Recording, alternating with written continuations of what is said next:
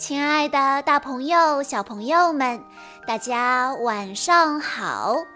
欢迎收听今天的晚安故事盒子，我是你们的好朋友小鹿姐姐。今天是素瑞科小朋友的生日，我要送给他的故事叫做《不要随便跟陌生人走》。小朋友们，如果在路上遇到坏人了，我们该怎么办呢？今天我们故事中的主人公就是一个不把妈妈的话放在心里的小女孩。小女孩对于妈妈说的话不屑一顾。那么，在路上遇到一些事情的时候，他会怎么做呢？让我们来一起听一听今天的故事吧。我叫雷娜，今年六岁。每天我出门去上学前，妈妈都会郑重其事地叮嘱我。雷娜，不要随便跟陌生人走哦，过马路要当心。妈妈每天都这么说，我现在根本就听不进去了，只是象征性的点点头。可是，几天前发生了一件事。那天早上。我站在红灯前等着过马路，突然发现不远处有一辆又大又黑的汽车，里面坐着一个人。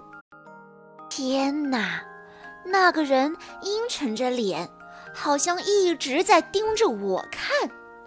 他看上去是那么的可怕。那时候天还没有完全亮。我不由得想起了小红帽的故事，就是妈妈讲过很多遍的那个小红帽的故事。我顿时觉得自己就是可怜的小红帽，那只大灰狼就坐在汽车里，随时都可能扑过来把我吃掉。我好害怕。绿灯总算是亮了。我飞快地冲进了学校。说实话，我从来都没有跑得这么快过。到了学校，我马上把这件事告诉了我的小伙伴们。露莎肯定地说：“啊，那个人一定是坏蛋！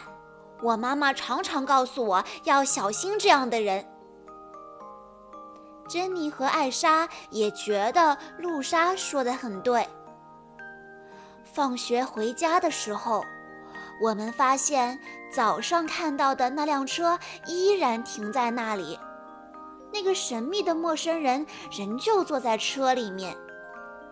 怎么会有人一整天都坐在车子里面盯着马路看呢？还好，我现在不是一个人。要不然我一定会吓得尿裤子。露莎说：“我妈妈说的，如果遇见危险的事情，就马上跑回家。”珍妮也说道：“嗯，我妈妈也说，如果觉得有人要对我做什么坏事，就去按附近人家的门铃，或者向周围的大人求救。”可是，不管是露莎妈妈的主意，还是珍妮妈妈的主意，现在都帮不上忙，因为这里离家太远，大家按的门铃都没有得到应答，周围也没有什么大人经过。这时候，露莎突然想到了一个很棒的办法，她说。我们大家应该一起对着车里的那个人的耳朵用力地吹响哨子，这样的话，他肯定就会被吓得赶紧逃跑。可是，我们还没有回家啊，手里根本就没有哨子。这时，我们的妈妈发现我们还没有回家，他们都很担心。他们互相通了电话，决定一起出来寻找我们。妈妈们在十字路口找到了我们。刚开始，他们非常的生气。我们七嘴八舌地说：“那辆车里有个人从早上坐到现在，而且一直盯着我们看。”“是呀，是呀，他在监视我们。”“啊，从早上到下课，一直到现在，都坐在那里吗？”这下子，妈妈开始对那个人生气了。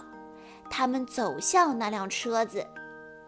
我们觉得妈妈们实在太勇敢了。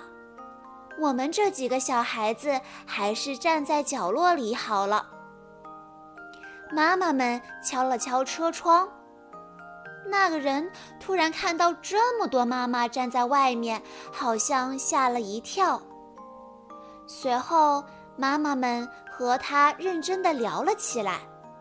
突然，他们都全部哈哈大笑起来。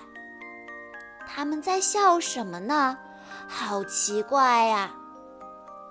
原来坐在车里的人是做统计工作的，他一整天都坐在那里，是为了统计一天中有多少车从这个路口经过。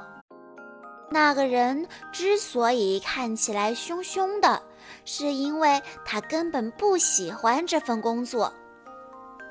珍妮的妈妈说：“以后你们如果在上学路上再遇到这种奇怪的事情，一定要及时的告诉老师，知道吗？”我们用力的点了点头。露莎先前想到的那个吹哨子的方法，我们都认为是一个保护自己、吓走坏人的好方法。现在我们去上学的时候，每个人的脖子上都会挂着一个哨子。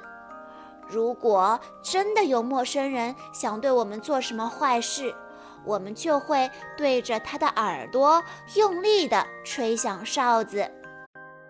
小朋友们，你们在上学的路上有没有碰到过类似这样的奇怪的事情呢？如果真的遇到坏人，我们应该怎么办呢？小鹿姐姐告诉大家几个保护自己的方法，大家要竖起耳朵，认真的听哦。一，尽量不要单独外出。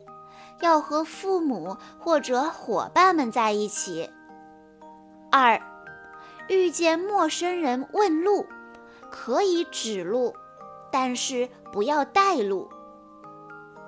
三，遇见陌生人给的食物，一律不要吃。四，遇见陌生人纠缠，可以大喊大叫，引起路人注意。也可以求助警察叔叔。五，如果发现有人在跟着你，尽快向人多的地方跑，或者跑进路边的学校、商场等等。六，尽量不要和陌生人发生冲突。七，如果不幸被坏人抓住了。可以留下信号或发出求救信号，机智的逃脱，可不要惹怒坏人。八，如果有陌生人冒充爸爸妈妈接我们放学，我们可以事先和爸爸妈妈约定接放学的暗号。小朋友们，以上就是今天的故事了。希望大家在听完了今天的故事之后，都可以学会如何保护自己。在故事的最后，苏瑞科小朋友的爸爸妈妈想对他说：“转眼间，我们的宝贝已经七岁了。七年的时间里，你成长的同时，妈妈也在成长。”你的到来带给我们更多的是快乐和幸福。今天是你的生日，所有爱你的人都要对你说一声：“宝贝，祝你生日快乐，健康成长。”爸爸妈妈祝愿你今后始终拥有三样东西：一是爱心和善良。二是自信与坚强，三是健康与快乐，在今后的日子里，每天都充满惊喜与快乐。同时，妈妈也希望你在下一学期里培养好对学习的兴趣，有一个好的学习习惯，以取得学习上的进步。最后，我们要对你说。爸爸妈妈永远爱你，你永远是我们的乖宝宝。小鹿姐姐在这里也要祝素瑞科小朋友生日快乐。好啦，今天的故事到这里就结束了，感谢大家的收听。更多好听的故事，欢迎大家关注微信公众账号“晚安故事盒子”。也欢迎大家添加小鹿姐姐的个人微信号：三幺五二三二六六一二，我们下一期再见喽。